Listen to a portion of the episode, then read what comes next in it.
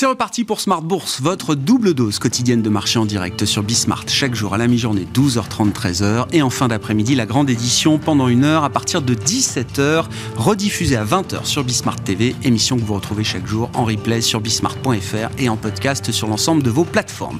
Au sommaire de cette édition ce soir, le marché qui reste un peu euh, plafonné avec cette première séance euh, à la suite de l'échéance mensuelle qui se déroulait vendredi sur euh, les marchés. Des marchés un peu plafonnés certes, mais proche de niveau de résistance ou de seuil symbolique euh, important. Ainsi, le S&P 500, qui a refranchi la semaine dernière le niveau des 4200 points sans euh, tenir cette clôture euh, sur l'ensemble de, la semaine, est à nouveau très proche de ce seuil symbolique des 4200 points sur les indices européens. On a vu le DAX qui accélérait également tout au long de la semaine dernière et le CAC 40 qui reste à 100 points quasiment de ses sommets historiques, 7470 points autour pour l'indice parisien en ce début de semaine avec une petite baisse aujourd'hui, mais qui ne fait pas vraiment une, une tendance, moins 0,27% pour euh, le CAC au démarrage d'une semaine, qui sera marquée par quelques statistiques, les enquêtes de conjoncture PMI demain pour euh, le mois de mai, vendredi le corps PCE, un des indices euh, historiquement privilégiés par la Fed pour mesurer l'inflation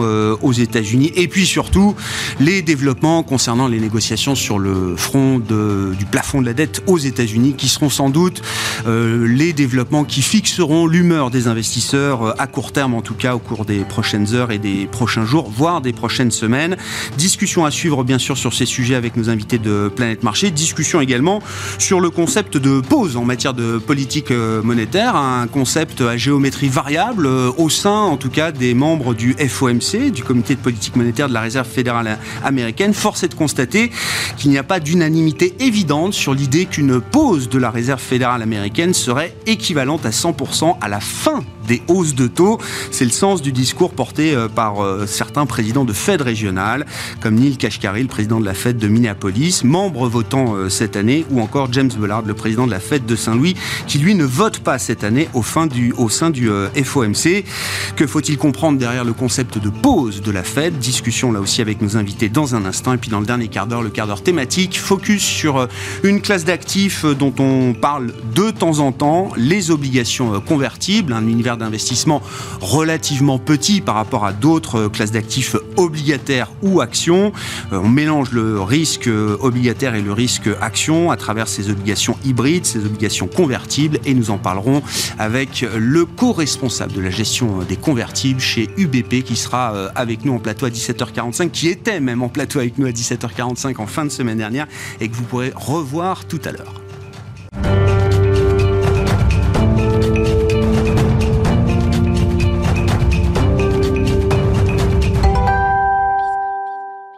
D'abord, les infos clés de marché, tendance mon ami, chaque soir à 17h en ouverture d'émission avec vous, Alix Nguyen et des marchés européens qui évoluent en légère baisse sans véritable tendance en ce début de semaine. Oui, pour ce qui est de Paris, on relève les nettes hausses de Dassault Systèmes et Orange. Hermès signe un nouveau record. De fortes baisses en revanche du côté de Bouygues, Sanofi, Airbus et Stellantis. Autre fait marquant, ce jour, la bourse d'Athènes décolle et revient sur son plus haut niveau depuis 2014. Cela fait suite au résultat du premier tour des législatives dans le pays. À noter euh, que le Parti conservateur a remporté une large victoire, mais il n'a pas atteint le seuil lui permettant de former un nouveau gouvernement à lui seul.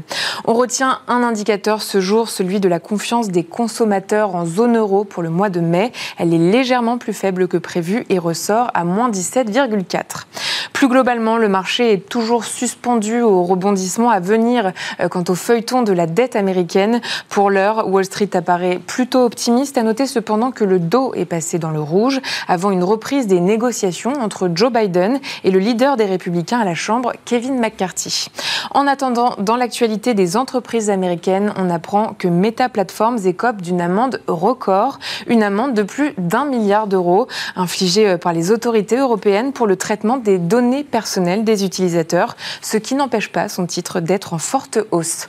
Et puis euh, le titre de Micron Technology est à la peine après euh, l'annonce de l'autorité chinoise de régulation du cyberespace, annonce selon laquelle les produits de Micron Technology ne répondent pas aux critères de sécurité réseau et qu'ils seraient interdits aux opérateurs d'infrastructures clés. Et puis, euh, on retiendra que les investisseurs euh, sont marqués par le discours positif de Ryanair. La compagnie a renoué avec les bénéfices annuels sur son exercice écoulé. Oui, le titre de la compagnie irlandaise grimpe après la publication de ses résultats annuels. Le bénéfice net de Ryanair ressort à 1,4 milliard d'euros. La compagnie justifie ses bons chiffres par la forte reprise du trafic. Et puis à Londres, Polymetal s'effondre.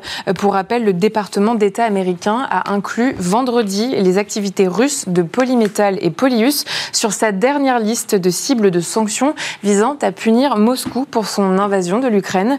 Les activités russes de Polymetal représentent environ les deux tiers du chiffre d'affaires du groupe en 2022. Tendance, mon ami, chaque soir les infos clés de marché, le résumé de la séance avec Alix Nguyen en direct à 17h dans Smart Bourse sur Bismart.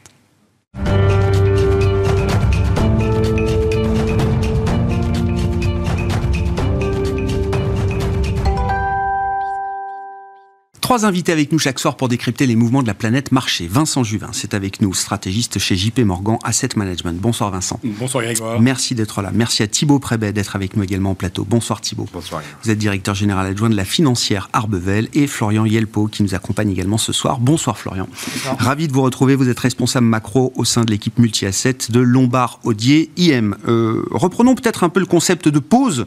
Euh, en première intention, euh, quand Jérôme Poel a signalé quasi explicitement l'idée d'une pause lors du précédent meeting de, la Fed.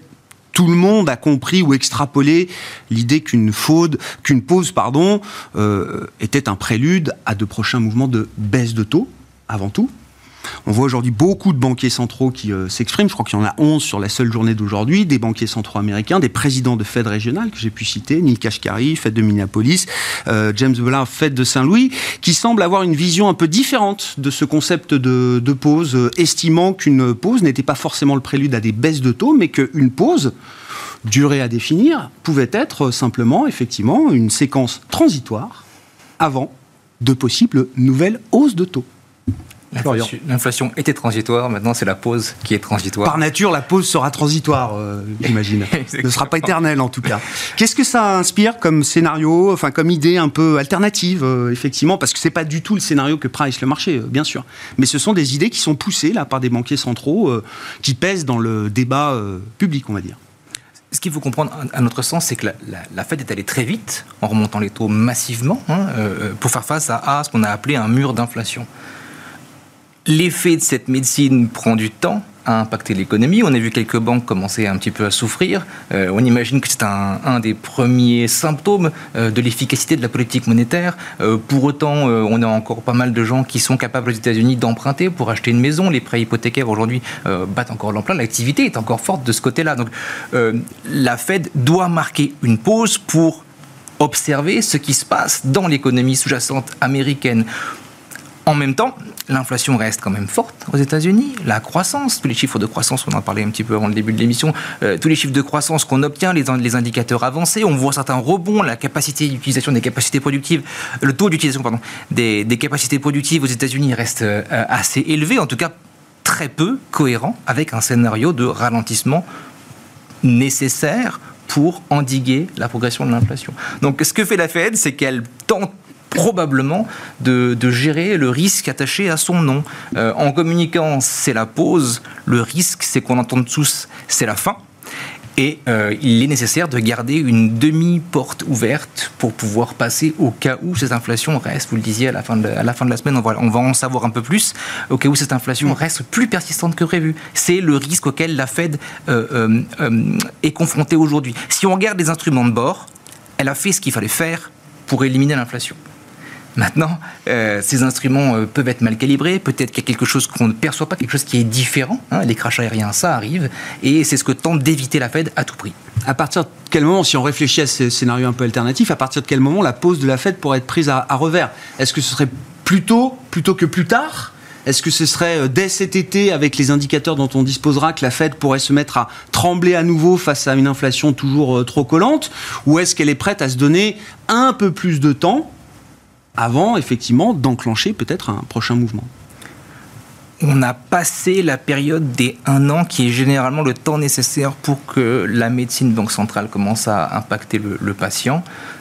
Normalement, c'est une question de mois, c'est-à-dire qu'on devrait commencer à voir un effet réel sur notamment l'industrie des services qui est encore aujourd'hui euh, bien trop chaude euh, euh, au vu de ce qu'on tente d'accomplir en termes de, désinflation. Pour nous, il s'agit de quelques mois au plus pour vérifier qu'effectivement, on voit bien les ISM baisser, notamment l'ISM non manufacturier. Euh, ça, on ne le voit pas encore complètement. En tout cas, c'est pas cohérent la, réalité économique n'est pas cohérente avec l'objectif qu'on avait il y a un an et demi si on s'appelle la Fed. Mhm. Ça interroge. Quelques mois effectivement pour euh, vérifier que la, potion euh, fonctionne. Vincent, néanmoins, encore une fois, euh, il y a euh, des discours un peu euh, divergents au sein du FOMC. Le consensus n'est pas totalement forgé. Le prochain meeting est encore loin, dans, un, peu moins d'un mois maintenant. Est-ce que c'est simplement une stratégie un peu de, rhétorique verbale de certains membres spécifiques de la Fed de, jouer un peu à front renversé peut-être avec le, scénario central? Ou est-ce qu'il y a un peu de substance derrière l'idée, encore une fois, portée par des économistes, Neil Kashkari, James Bullard, que le, le, chemin n'est pas tout à fait complété encore du point de vue des hausses de taux personnellement, je pense que le, chemin est fait. Je ne pense pas qu'une hausse de taux soit nécessaire, mais je, comprends l'idée de garder une certaine optionnalité. On est tous bien en peine aujourd'hui lorsqu'on regarde l'économie américaine, le patient, pour tirer objectivement tirer une conclusion nette sur euh, ce qui va advenir de l'économie américaine au cours des prochains mois. On avait vu finalement une dégradation des, indicateurs manufacturiers. Certains sont à des niveaux de récession, donc on peut réellement se dire là que la Fed avait fait le job et que, ça fonctionnait bien. C'est vrai que les services ça tient, l'emploi ça tient. On voit, on a même vu la semaine dernière Philifette euh, manufacturier bien meilleur qu'attendu. On a notamment vu marché immobilier avec des taux hypothécaires imbuvables, sentiment repart et ainsi de suite. Donc c'est vrai que c'est un petit peu difficile de, de, de, tirer une tendance dans cette économie américaine. On a vu beaucoup de résilience au premier trimestre. Cela étant, on voit quand même que le momentum de croissance, de manière générale, s'essouffle quelque peu. On le voit notamment avec des indicateurs comme les surprises économiques qui ont fortement rebondi en début d'année et qui là, en tout cas, est retrouvé, a retrouvé un niveau proche de zéro donc on voit que la tendance est plus, est plus faible de ce point de vue-là. Mais ça reste très progressif, très graduel. Mhm. Ça reste très graduel. Alors il y a ces euh, effets. C'est pas des paliers à la baisse. Non, il y a ces effets retard évidemment des, hausses de taux qui sont évidemment aggravés ici par le resserrement des, conditions euh, euh, d'octroi de crédit des banques. on est évidemment dans une situation inouïe, notamment sur le front de la consommation et de la capacité de la consommation à soutenir les secteurs des services, puisqu'on a ce dont on parle depuis des années, c'est-à-dire des baby boomers qui passent massivement à la pension et qui nous créent finalement sur le marché de l'emploi au niveau mondial une raréfaction des ressources humaines qui fait qu'on a un emploi qui ne lâche pas. Et ça, c'est quand même une, première nouvelle. Néanmoins, sur le marché de l'emploi, on a quand même vu que par rapport à il y a un an, mars 2022, le nombre de hein, job opening est quand même quelques millions inférieur à ce qu'il n'était il y a un an. Donc là, on voit qu'il y a quand même quelque chose qui, se passe de mon point de vue. Les Américains sont aussi plus attachés à leur job. Il y en a moins qui quittent leur job.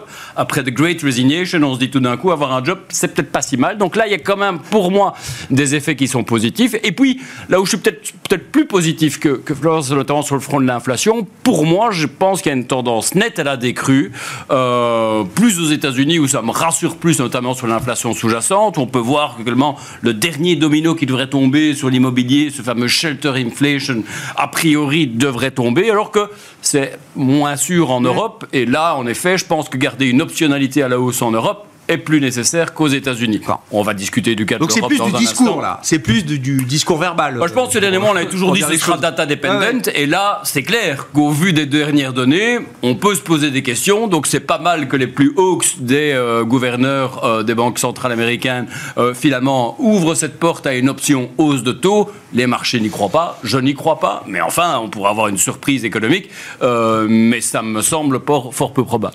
Ce serait pas la première surprise économique qu'on aurait depuis 18, euh, 24 mois. Oui, mais une réaccélération. Je pense que le, voilà, j'ai une économie, un, un slowdown, un soft landing, oui, une réaccélération, ça me semble quand même un petit peu tiré par les cheveux. On verra. Thibault, ça reste un what if scénario, cette idée qu'une pause euh, serait suivie de quelques hausses de taux encore supplémentaires qui seraient rendues nécessaires par la, situation d'inflation à 3-6 mois encore euh, aux États-Unis. C'est une stratégie verbale euh, avant tout ou est-ce qu'il y a un peu de substance possible derrière cette idée? Moi, je voudrais ajouter deux points qui me paraissent importants à tout ce qui a été dit, avec lequel je suis parfaitement d'accord. Et ça a été mieux dit que je l'aurais fait, donc j'y reviendrai pas. Mais trois points. Le premier, le plus simple, on on sait jamais. beaucoup de choses viennent de facteurs exogène. Si ça se réénerve entre la Chine et les États-Unis, ça peut avoir des conséquences, y compris inflationnistes. Donc la première chose, c'est voilà, un peu de prudence dans le discours, on ne sait jamais. Deux points importants. Le premier, je vous rappelle, qu'est-ce que c'est que le principe d'une hausse de taux? Le principe d'une hausse de taux est de dire c'est plus intéressant pour vous d'épargner, y compris sur des produits de long terme, et c'est moins intéressant pour vous euh, voilà, d'aller faire un crédit immobilier, euh, etc. Et donc, euh, on va essayer de détruire un peu de conso pour ramener en épargne. Euh, on comprend bien une chose, c'est que euh, avant c'était très lié au taux court aux États-Unis parce que les emprunts étaient basés sur les taux courts. Maintenant c'est plus sur toute la courbe. Si vous dites je monte les taux, mais vous inquiétez pas les gars, dans 4 mois je les rebaisse, tous vos taux non baissent, donc ça n'a aucun effet. Donc à partir du moment où vous dites je veux faire un effet en montant les taux, vous devez intégrer dans votre vocable que ça va forcément être durable. Parce que si vous partez du principe que si vous dites aujourd'hui dans un an les taux français ils sont à monétaire ils sont à zéro, bah, immédiatement tous les taux vont baisser, ça n'a plus aucun effet. Donc en fait, quelque part, euh, vous êtes obligé d'avoir un discours cohérent. Monter les taux en disant on les rebaisse bientôt serait un contresens. Donc on est obligé d'avoir au moins, d'ailleurs les plus agressifs, Ouais. les partis Bullard, garder un discours en disant il reste des hausses de taux, sinon ça va pas marcher. Et quel est le deuxième corollaire? Le deuxième corollaire, c'est que vous avez un effet richesse qui pousse à la consommation, et l'effet richesse, c'est de dire mes actifs valent très cher. Euh, et donc les banques centrales luttent un peu contre ça avec des discours volontairement un peu violents, et en disant souvent d'ailleurs le marché est un peu haut pour moi. Et donc si vous dites, euh, bah, il garde l'idée qu'il peut y avoir des hausses de taux, il contient un peu euh, ce côté qui peut être parfois assez euphorique. Alors sur beaucoup d'actifs type Nasdaq, on est quand même encore à très loin des plus hauts, donc l'euphorie n'est pas là, mais voilà, il dit, on a un peu calmé les marchés, ça a créé des comportements qui sont un peu plus vertueux, alors qu'à un moment, il y avait quand même euh, des mouvements un peu violents. Je vous rappelle qu'avant, pour revenir avant 2022, la dernière année de baisse du Nasdaq, il fallait quand même commencer à remonter vraiment loin. Donc, il y a aussi ce côté-là. Et à partir du moment où on change complètement d'avis, ce serait de dire, euh, là, les taux vont pas tarder à baisser, on a fait un plus haut, tous les marchés vont repartir. Et là, ça peut aussi être contre-productif dans la lutte contre l'inflation. Donc je pense qu'il y a une obligation d'un banquier central quand il donne une direction à dire qu'elle est durable. S'il commençait dès le début à l'inverser, pour ces deux raisons différentes, ça viendrait en fait auto-plomber ce qu'ils font. Donc je pense qu'ils sont enfermés là-dedans. Et je pense que c'est une posture qui est cohérente, même si elle est potentiellement effectivement aujourd'hui assez moyennement crédible. On a vu le temps qu'il fallait pour que l'immobilier s'inverse. Maintenant, il doit aller en territoire négatif. Pour qu'il se raverse à nouveau et créer une inflation plus élevée, on a un peu de temps. Ce qui est intéressant, c'est qu'on a vu quand même des, des mouvements importants sur le, le 2 ans. Alors on est tombé, je crois, à un moment euh, 3,80, euh, quelque chose comme ça. Puis là, on est revenu euh, tout de suite à 4,30 hein, sur le sur le 2 ans euh, américain. Donc il y a bien quand même une partie du message de l'idée de la pause qui passe, semble-t-il, auprès des, euh, des investisseurs. Bien sûr. Euh, ce qui est intéressant, c'est que cette remontée du 2 ans euh, américain, elle s'est faite alors avec des discours de banque centrale, mais elle s'est faite avec des données, des Bah, données économiques euh, aussi, hein, qui euh, ont sans doute poussé les investisseurs Ouais. peut-être à réévaluer. non? Il y a deux choses. Un, la banque centrale, elle craquera quand elle voudra craquer. De manière générale, elle craque plutôt quand il y a un accident. Les banques, à un moment, paraissaient un bon accident pour justifier ça. Les banques centrales ont dit bah non. Donc à partir du moment où il n'y a pas ça, il n'y a pas de raison de changer de discours. Donc le marché l'a un peu acté euh, avec ces taux qui ont un peu remonté. La deuxième chose, c'est qu'il faut acter un truc quand même. C'est que historiquement, Boulard est toujours ultra, faut monter les taux. La réalité, c'est que sur, un- sur 18 mois, c'était quand même lui la boussole. Ah oui, oui. Et donc, c'est la, boussole parle- avancée. Il est toujours avancé. euh, Aujourd'hui, quand on parle, on oublie que quelqu'un qui toujours les taux vont monter, il y a des fois où il a complètement tort, des fois où il a Mhm. raison, mais que sur 18 mois, quand il dit un truc, il faut quand même l'écouter, Ouais. c'est aussi assez légitime. Donc je pense qu'il il y a deux éléments. Il y a un élément effectivement crédibilité, puis un élément X-factor. On avait- il faut un X-factor. Les taux baisseront pas d'un coup s'il ne se passe pas un truc un peu sérieux. Maintenant, si vous regardez quand même vos chiffres d'inflation américaine, euh, sur des bases mensuelles, c'est quand même sur 4 mois 100% shelter, donc euh, résidentiel. En dehors de ça, il y a zéro d'inflation. On n'était pas très loin d'un début de spirale déflationniste sur les biens. Donc c'est vrai que dans les stats aujourd'hui, c'est pas ça qui fait les remontées de taux. C'est juste qu'à un moment, on s'est dit, il y a un signe noir, ils vont devoir réagir vite. En fait, non. On s'est dit, ils peuvent pas laisser les banques avec des taux à ces niveaux-là parce que tous les dépôts s'en vont. Donc la politique qui est de dire en même temps on a des taux élevés, en même temps on aide les banques, bah, si on aide les banques mais qu'à côté on leur sape leurs dépôts, c'est un peu contradictoire. Donc ils vont devoir rebaisser plus vite. Ça, manifestement, c'est pas vrai, donc on a renormalisé. Maintenant, on attend la prochaine raison de rebaisser les taux euh, rapidement, et on se rend compte qu'on n'en a pas vraiment. Donc si c'est juste la baisse de l'inflation, ça arrivera, mais ce sera un peu plus lent. Ce qui est intéressant, c'est que dans cette séquence de marché, on, avait un début de pontification de la courbe, effectivement, dans le sillage notamment des événements financiers du mois de mars, etc. Et puis, ça s'est quand même bien réaplati euh, depuis, euh, je le disais, avec ce deux ans qui est repassé euh, à 4,30 euh, aujourd'hui. Dans le même temps, on a quand même des marchés actions, notamment la semaine dernière, Nasdaq, S&P, le DAX en Europe, qui atteignent des, des- des nouveaux sommets récents. 4002 sur le sur les S&P, effectivement, c'est un niveau que que tout le monde regarde. Ces mouvements de courbe de taux, finalement, on donne l'impression de ne pas avoir eu beaucoup d'effet sur la dynamique des marchés actions, qui était toujours une dynamique plutôt euh, haussière, euh, Florian. Et ils ne sont pas les seuls euh, à envoyer ce message-là. euh, Sur la semaine passée, Alors, autant on a eu 3-4 semaines à peu près d'une absence complète de, de price Ouais. action, autant la semaine passée, elle est quand même marquante parce qu'on a un peu tout qui monte en même temps. Euh, C'est l'or qui recule, euh, on a les, le- les- les equities qui montent, les spreads de crédit qui se contractent euh, et le pétrole qui monte. Enfin, ça fait comme un joli line-up de, messages euh, entre différentes classes d'actifs dont on dit qu'elles n'ont pas le même scénario en ligne de mire. Ça, c'est quelque chose que, contre lequel j'aimerais un petit peu euh, m'exprimer. on dit que les obligations anticipent un hard landing la, structure par terme des taux, oui, c'est-à-dire la pente de 10, oui, potentiellement, euh, mais tout le reste, non. Euh, le 10 ans va pas quasiment pas bouger, euh, le, 2 ans, comme vous le disiez, non plus. Oui, le 10 ans, il n'est pas à 2,50, quoi. On n'est pas en train de pricer une inversion de la politique de la Banque centrale qui serait un pricing de récession. Les equities progressent, c'est un clair d'une absence de pricing de récession. Enfin, Et même, on voit bien le pricing des baisses de taux, c'est un pricing assez, assez progressif, graduel. Alors, en, stock, enfin, en masse, ça fait beaucoup, parce que c'est peut-être 200 points de base de baisse de taux à fin 2024 dans le marché, mais ça se fait à coup de, de, de, petites baisses. C'est pas euh, le marché prévoit pas une baisse d'un coup de 100 points de base, quoi. Alors qu'en général, comme on vient de le dire, euh, la, Banque centrale baisse ses taux rapidement de façon concertée avec le reste des banques mm. centrales. C'est ce qui s'était passé en 2008. Je trouve que la période actuelle me fait terriblement penser à 2008, non pas pour les fragilités du système financier, etc., etc., mais pour cette période qu'on a connue au deuxième trimestre où le doute était permis de savoir si ça allait être un grand choc macroéconomique ou un petit choc macroéconomique. J'ai le souvenir qu'à ce moment-là, les gérants, euh, beaucoup de gérants discutaient de rajouter des actions parce que les prix étaient un petit peu baissés, que c'était intéressant et que peut-être c'était pas un hard land ça n'était qu'un soft landing. Alors, est-ce que une fois qu'on a dit ça, est-ce que c'est une comparaison qui doit nous euh, amener à être constructif encore pour la suite ou pas? Le point commun, c'est bien comprendre ce que le marché aujourd'hui est en train de pricer. Je pense que dans tous les marchés qu'on a regardés, dans l'ensemble, le scénario pricé, c'est le soft landing. Ça veut dire que le scénario opposé, ce serait soit un hard landing, soit la stagflation. C'est ce qu'on disait euh, jusqu'à présent avec la viscosité de, l'inflation. Euh, bien comprendre que typiquement, nous sommes positionnés pour ce scénario-là, mais on peut construire des stratégies de, couverture pour ces deux, pour ces deux euh, euh, types de risques-là en même temps. Mm. Et il faut bien les mesurer. Quand on a bien compris le scénario, on a bien compris les hedges. Et quand on est euh, dans un scénario ou dans l'idée d'un scénario central de soft landing, aujourd'hui, mm-hmm. ça veut dire que le, le risque sur les marchés, il peut être encore à la hausse, partant des niveaux qu'on connaît de prix, de 4200 sur le S&P 500, du niveau de spread qu'on a aujourd'hui sur le, crédit il y a encore, je sais pas, pour des facteurs euh, techniques euh, ou fondamentaux euh, d'ailleurs, des raisons que le marché puisse aller encore bien au-delà? Oui, rien que le sentiment de marché aujourd'hui, il est très positif. Il est bien plus positif, je pense, que beaucoup de gens ne, le pensent. les, les, indicateurs d'appétit pour le risque qu'on regarde dans l'ensemble sont plutôt au beau fixe, au beau fixe. Hein. Passer une, une, crise bancaire, on a des niveaux qui sont assez élevés. quand on regarde les signaux de, suivi de tendance qu'on peut avoir, le positionnement des CTA globalement, mmh. le message est le même. Hein. C'est overweight equity. Euh, fin, fin de l'histoire. Donc il y, a un, y a un aspect sentiment aujourd'hui. Et ça, c'est pas contrariant. Le marché. C'est pas contrariant. C'est encore, ah, c'est encore constructif. C'est la difficulté du sentiment. Ouais. euh, je serais, je serais incapable de vous dire aujourd'hui si c'est contrariant ou pas. Simplement, il y a une lame de fond dans le marché qui vient du sentiment et s'y opposer depuis le début de l'année, ça a plutôt été puni que récompensé. Hmm. Vincent.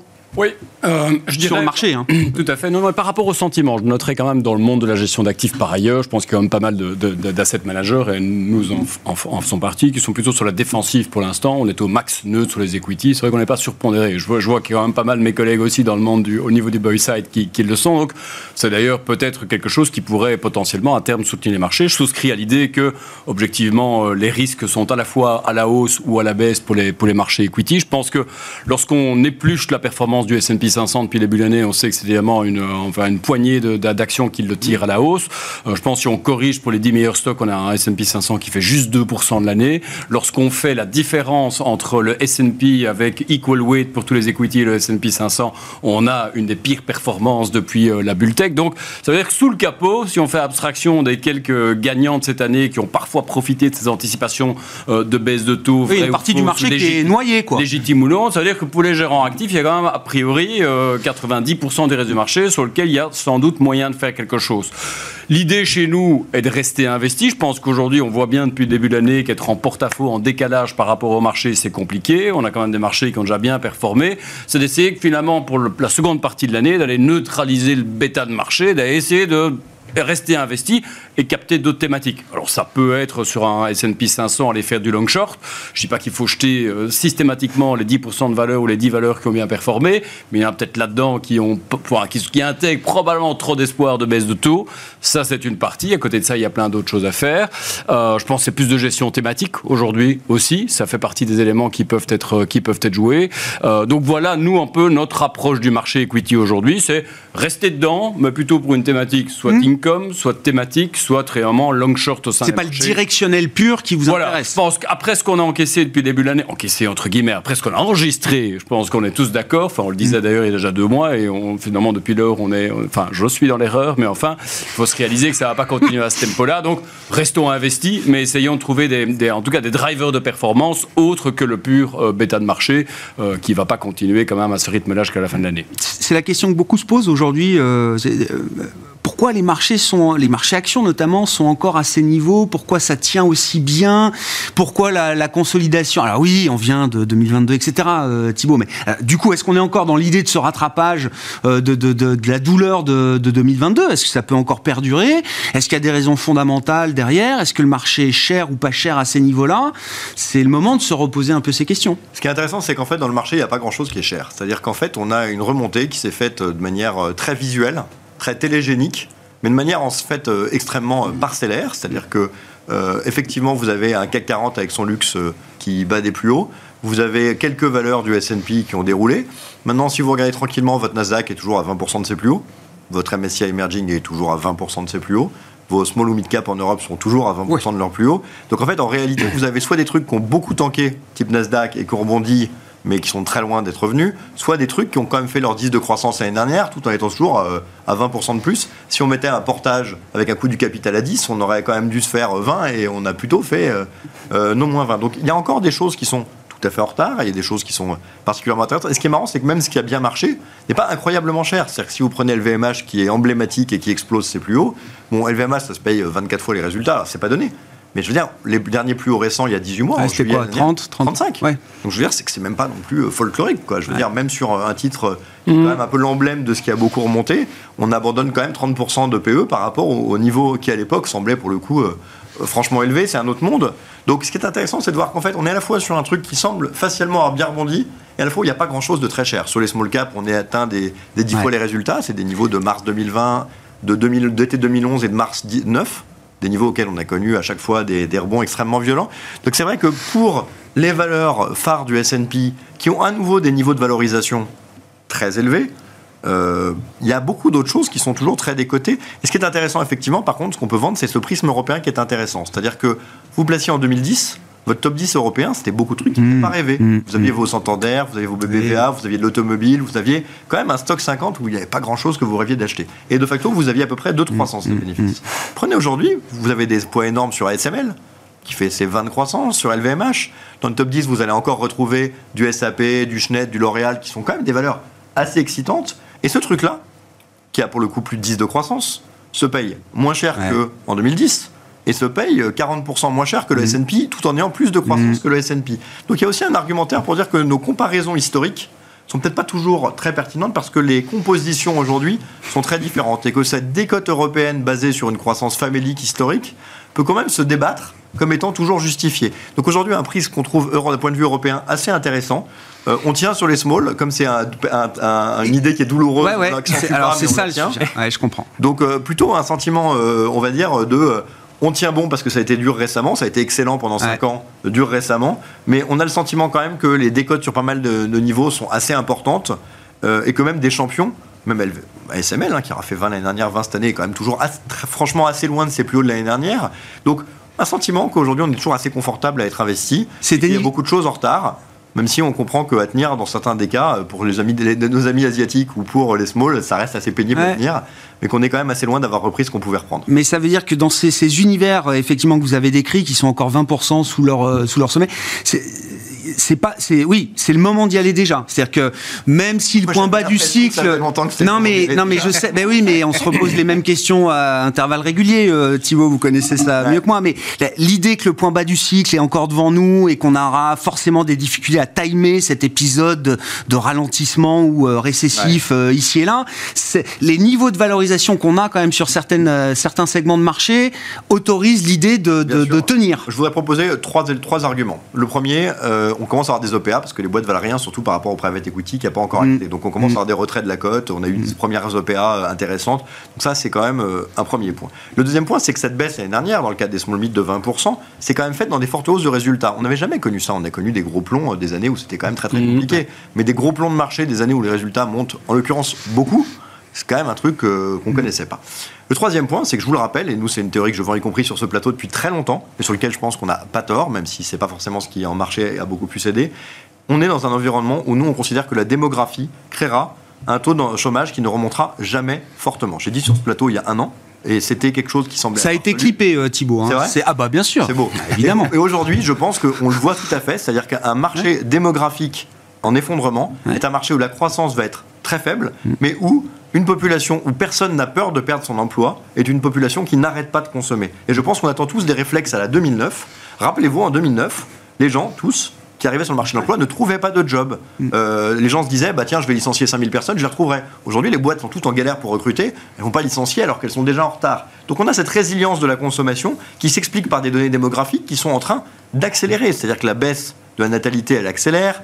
Euh, les, sociétés qui vont chercher des étudiants deux ans à fin de leurs études pour sécuriser des recrutements, c'est ça, qui veulent maintenant former les seniors. Donc cette idée du cycle qui s'auto-entretient par les gens consomment moins, les boîtes vendent moins et licencient, donc les gens consomment moins, est un cycle classique qui, à mon avis, est terminé dans la démographie actuelle. Donc attendre l'effet d'entraînement à la 2009 me paraît incompatible avec la démographie actuelle. Donc des potentiels de ralentissement, oui, de mauvaises surprises, oui. Je pense que cette espèce de cycle qui est très attendu par certains me paraît ne pas avoir intégré la démographie comme les gens qui attendent un double top à la 70. Quand on sentait de 5,5 enfants par femme, on peut attendre quelque chose. Quand on est à 1, pas pareil. C'est ça qui est dur, c'est que c'est quand même un gros paquebot la démographie. Alors on connaît les tendances très longtemps euh, à l'avance, mais c'est vrai qu'il y a des épisodes où les, les effets se, se, matérialisent plus fortement qu'à d'autres périodes. Mais surtout, on n'a pas l'habitude, quoi. C'est-à-dire qu'on ah dit bah aujourd'hui c'est inflationniste, mais si vous avez regardé les premiers pays qui passaient un enfant par femme, qui étaient l'Allemagne et le Japon à partir des années 40, ça n'a pas été giga inflationniste quand même. Donc il y, a des débats, à mon avis, euh, qui peuvent être ouverts, mais où euh, les exemples historiques qui sont pris comme 70 pour l'inflation US, mhm. voilà, prendre des exemples où il y a une natalité divisée par 4 ou par 4 me paraît un truc discutable. Donc je pense qu'il faut faire gaffe à nos images de long terme qui ont des composantes qui sont très éloignées de ce qu'on a aujourd'hui. On ne prend pas toujours les bonnes comparaisons. Non, Vincent Oh non, sur la démographie comme choc majeur et sur les années 70 comme une mauvaise référence, il n'y a pas que sur la démographie. Hein. Le choc, il était énergétique l'an passé, les années 70 c'était énergétique, mais on est mieux, plus capable que jamais d'encaisser le choc énergétique. Je suis peut-être plus circonspect sur les small caps, en tout cas américaines. Euh, oui, parce que c'est même, j'allais dire, c'est même, euh, même punition pour le Russell 2000 que pour les indices de small, euh, small cap en Europe. Quoi, hein. Oui, là je pense que quand même les, les, difficultés s'accumulent à l'horizon. C'est un peu celles qui payent un petit peu l'ensemble des, des problèmes actuels. D'abord aux États-Unis, c'est là où il y a essentiellement les, petites banques régionales. Ce sont, pour ceux qui ne sont pas des banques, ce sont celles qui vont bénéficier, moins avoir de l'accès au crédit. Elles s'en plaignent déjà. Hein, quand on regarde le NFIB, euh, la, difficulté d'accès au crédit est presque en passe de supplanter. L'enquête auprès des chefs d'entreprise, des petites et moyennes La difficulté d'engager, donc c'est déjà quelque chose. Et on voit évidemment que là, ça va en tout cas freiner la capacité d'investir de ces entreprises. Alors peut-être pas d'engager ou de garder son personnel, mais hmm. et attention, j'avais cette même vision optimiste sur la consommation et sur les. Mais on m'a fait quand même remarquer systématiquement en interne dans les débats qu'on pouvait avoir que les récessions, elles commencent en général parce que l'investissement des entreprises et le capex commence à baisser. Euh, finalement, l'emploi et la consommation, c'est quelque chose qui vient après. Donc, restons tout de même prudents à cela sur le fait que les, small caps pourraient évidemment euh, en, souffrir dans les mois à venir. Thibault Non, juste, je suis entièrement d'accord. Une petite euh, parenthèse quand même. aux États-Unis, les boîtes ont beaucoup de financement. En Europe, les small caps n'ont jamais eu tellement de financement bancaire.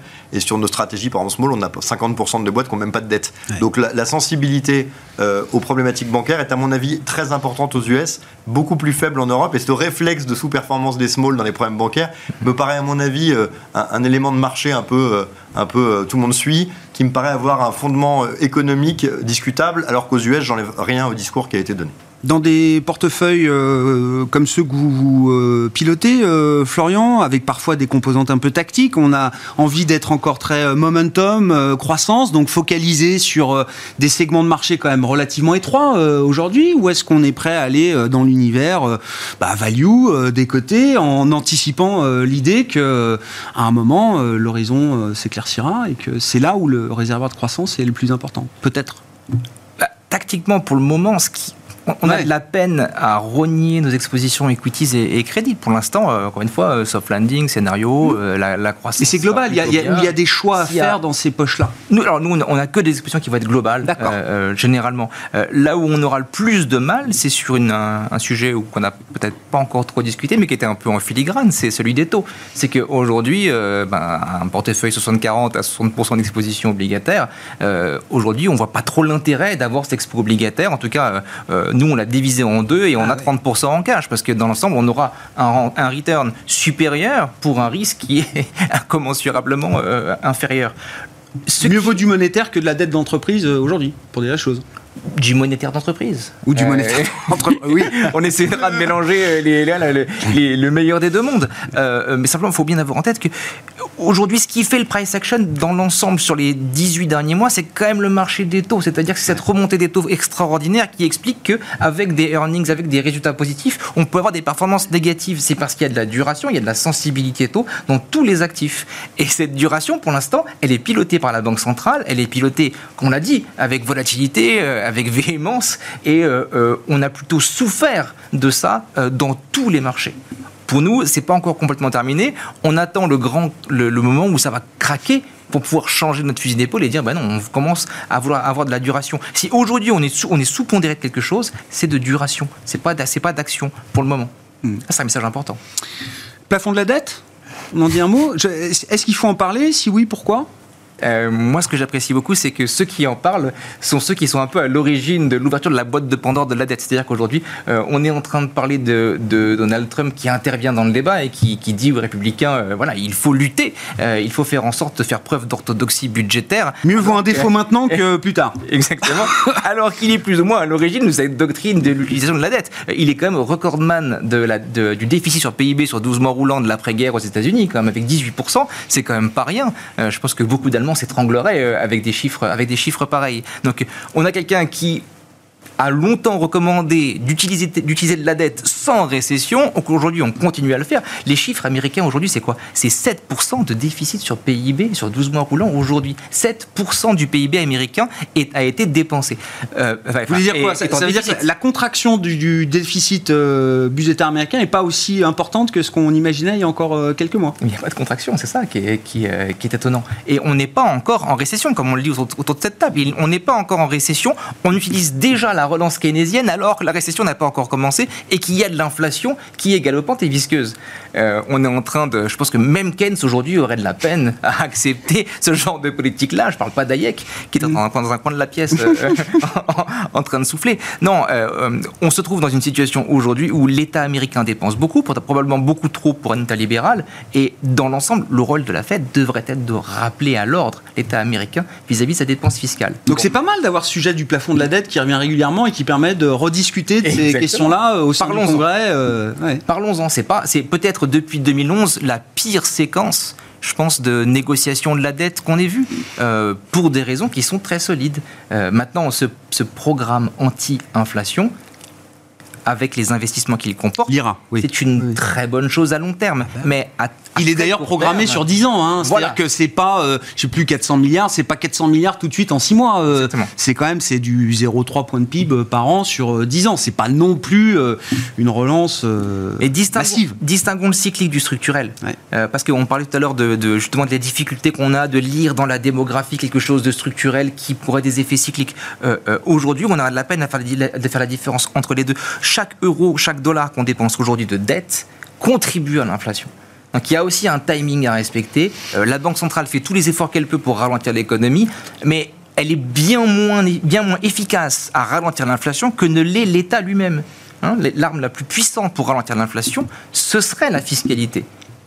une, orthodoxie fiscale. Le plus il y aura de coupes budgétaire dans un compromis entre républicains, démocrates, Maison Blanche euh, pour sortir de l'impasse du plafond de la dette, le mieux ce sera pour euh, la Fed Et l'inflation. sur le front de l'inflation. Et la situation est Et ce sera marqué de positif, ça? C'est cohérent avec le soft landing.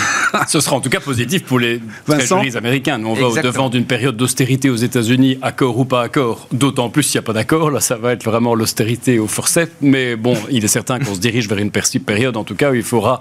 euh, Oui, enfin, d'austérité venant de 7% de déficit budgétaire euh, sur Oui, 12 mois. bon, Non, mais ramener à reste de la marge, 4-5%, hein. vraisemblablement. Oui. C'est pas encore l'austérité à l'européenne en 2012, hein, on est d'accord. Mais, mais, mais enfin, les États-Unis, quelque part, peuvent se le permettre. Peut-être, moi, je trouve toujours davantage que nous. Mais enfin, euh, l'austérité est une certitude.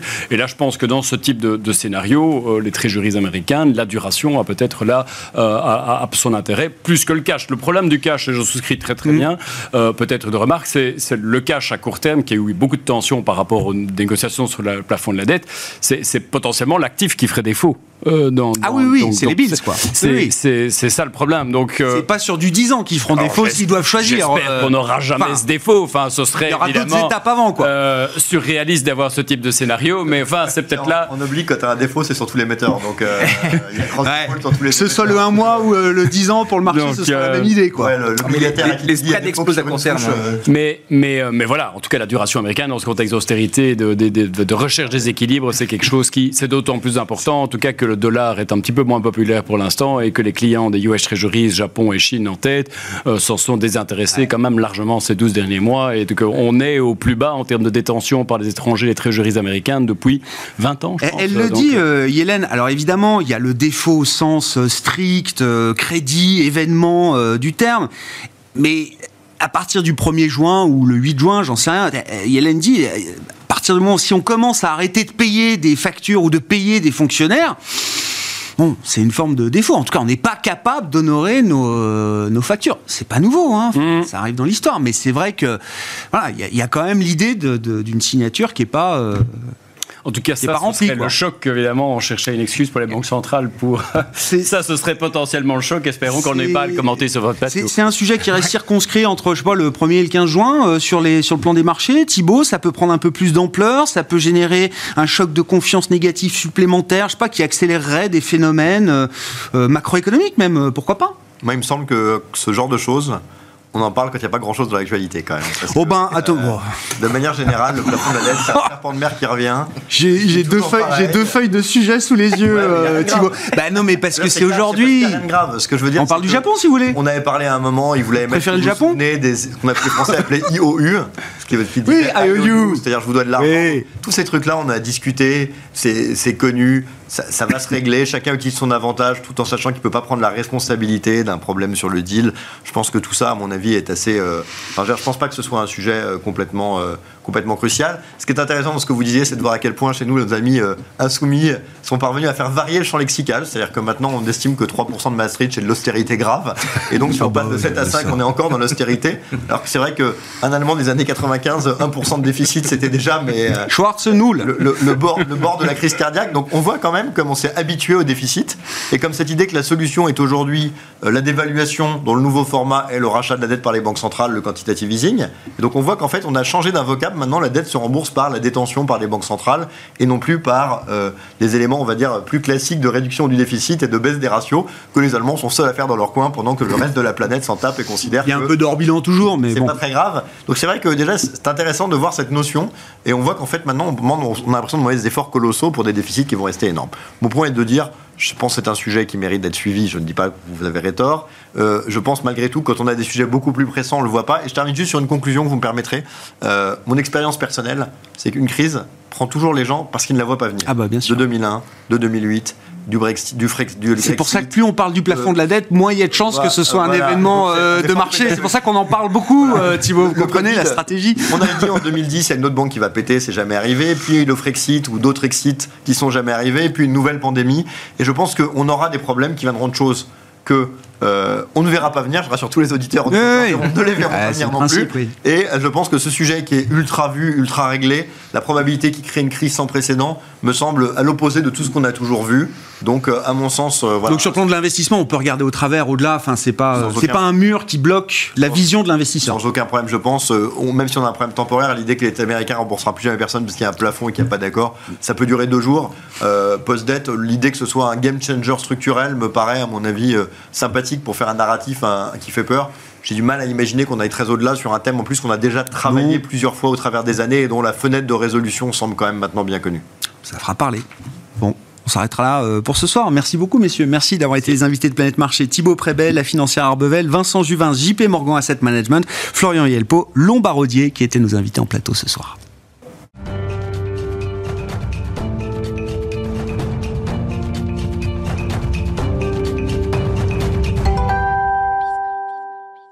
Dernier quart d'heure de Smartbourg. Chaque soir, c'est le quart d'heure thématique. Exceptionnellement, nous sommes lundi, mais nous retrouverons notre quart d'heure américain avec Pierre-Yves Dugas demain, mardi, à 17h45. Et c'est donc l'occasion ce soir de euh, voir ou revoir Benjamin Shapiro, le co-responsable de la gestion des obligations convertibles de l'UBP, l'Union bancaire privée, qui était avec nous en plateau vendredi dernier dans le quart d'heure thématique, justement pour un focus thématique sur l'univers des obligations convertibles.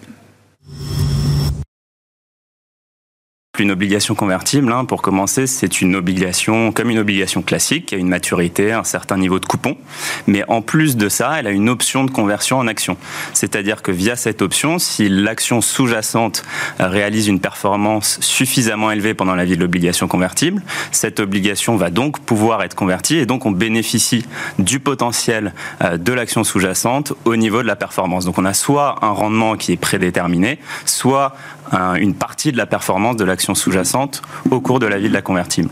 Ce qui est particulièrement intéressant en ce moment dans, la classe d'actifs, c'est que c'est euh, une classe d'actifs qui est intéressante pour les émetteurs car elle permet de payer un coupon un peu plus faible que les obligations classiques dans un univers tel que celui euh, dans lequel on vit aujourd'hui, évidemment avec les niveaux de rendement qui ont beaucoup augmenté, on voit beaucoup de sociétés qui s'intéressent de plus en plus à notre classe d'actifs. C'est vrai qu'on s'était habitué il y a un, un an et demi, deux ans à, à traverser une période dans laquelle les obligations convertibles, notamment euh, émises par les sociétés de, de très bonne qualité de crédit avaient des, des rendements faibles, voire parfois négatifs, hein, ce qui est un peu contre-intuitif. Mais désormais, on a un retour du rendement dans la classe d'actifs et c'est à la fois bon pour les investisseurs, mais c'est aussi intéressant pour les émetteurs. intéressant. euh, car dans un contexte où les émetteurs regardent les coûts financiers, Et ils s'intéressent aux obligations convertibles. Et, et- et vous observez du coup un, un élargissement de, de l'univers euh, d'investissement? Enfin, c'est quelque chose qu'on peut voir euh, apparaître avec de nouveaux émetteurs ou des émetteurs qui n'étaient pas habitués peut-être à émettre ce genre de produits euh,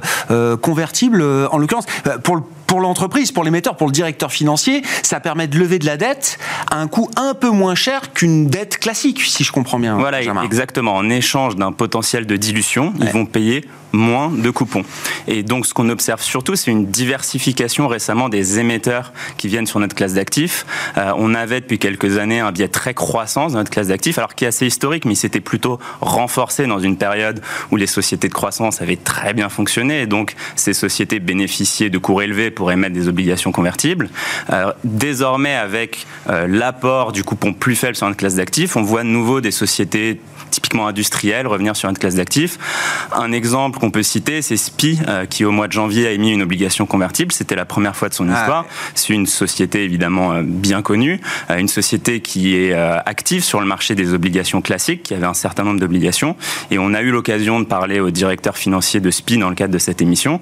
Et c'est typiquement une société qui, pour ne pas faire augmenter ses coûts financiers, a préféré émettre une obligation convertible avec un coupon à peu près similaire à celui des obligations classiques existantes qui avaient été mis il y a quelques années, plutôt que d'aller payer un coupon beaucoup plus élevé du fait du changement d'environnement sur le marché des taux.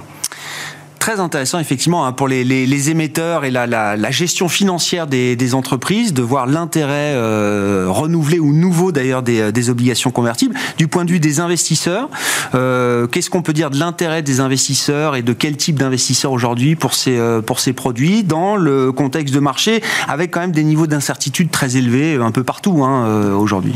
Oui, tout à fait. Bah, L'intérêt pour les investisseurs, euh, l'intérêt structurel de cette classe d'actifs, c'est d'avoir un niveau de risque qui est entre celui des obligations et celui des actions.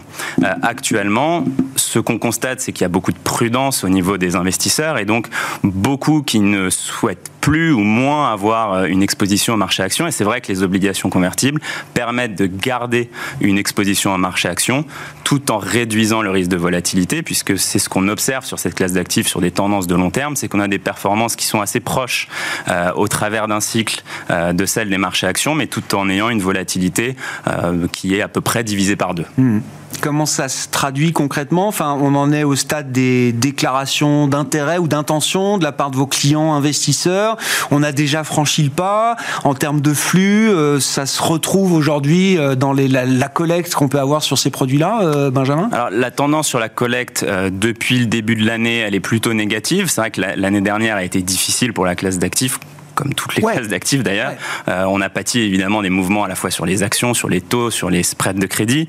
Et donc, traditionnellement, c'est vrai qu'après une année de performance un peu difficile, sur le début de l'année suivante, on voit les flux orientés en fonction de ses performances. On l'avait vu d'ailleurs il y a deux ans. 2020 avait été une année historiquement bonne pour la classe d'actifs. Le premier trimestre 2021 avait été un très très bon trimestre de collecte. On a un petit peu euh, l'inverse sur ce début d'année, mais ce qu'on voit récemment, c'est que beaucoup d'investisseurs, et notamment des investisseurs qui connaissent bien la classe d'actifs historiquement, comprennent euh, les opportunités qui sont désormais euh, offertes par la classe d'actifs avec ce changement au niveau du paradigme des rendements et s'y intéressent à nouveau.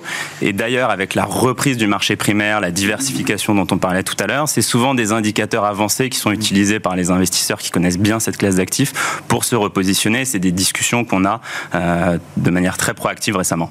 Est-ce que c'est un, marché, euh, cet univers des euh, obligations convertibles, ce gisement des obligations convertibles, est-ce que c'est encore un, marché essentiellement européen et américain, développé, entre guillemets, ou est-ce que là, on peut aussi commencer à regarder un univers euh, investissable d'obligations convertibles émergentes? Alors, le gisement des obligations convertibles, pour donner un ordre de grandeur, hein, c'est un, gisement qui tourne autour à travers les cycles d'une taille qui est autour de 400 milliards de dollars. Mmh. Donc, bah, c'est pour donner l'ordre de grandeur. On a une grande majorité de ce gisement qui vient des États-Unis, à peu près 250 milliards de dollars. Et les chiffres que je vous donne, ils sont sans euh, compter le marché des obligations chinoises onshore, qui est un marché qui s'est développé ces dernières années. Donc désormais, on a un gisement qui était quasi inexistant il y a 5-6 ans avec quelques dizaines de convertibles. Et comme souvent dans ce pays, quand euh, les choses démarrent, elles démarrent vite et elles deviennent très grosses. Euh, et donc aujourd'hui, le marché des convertibles chinoises onshore, il y a environ 500 obligations convertibles.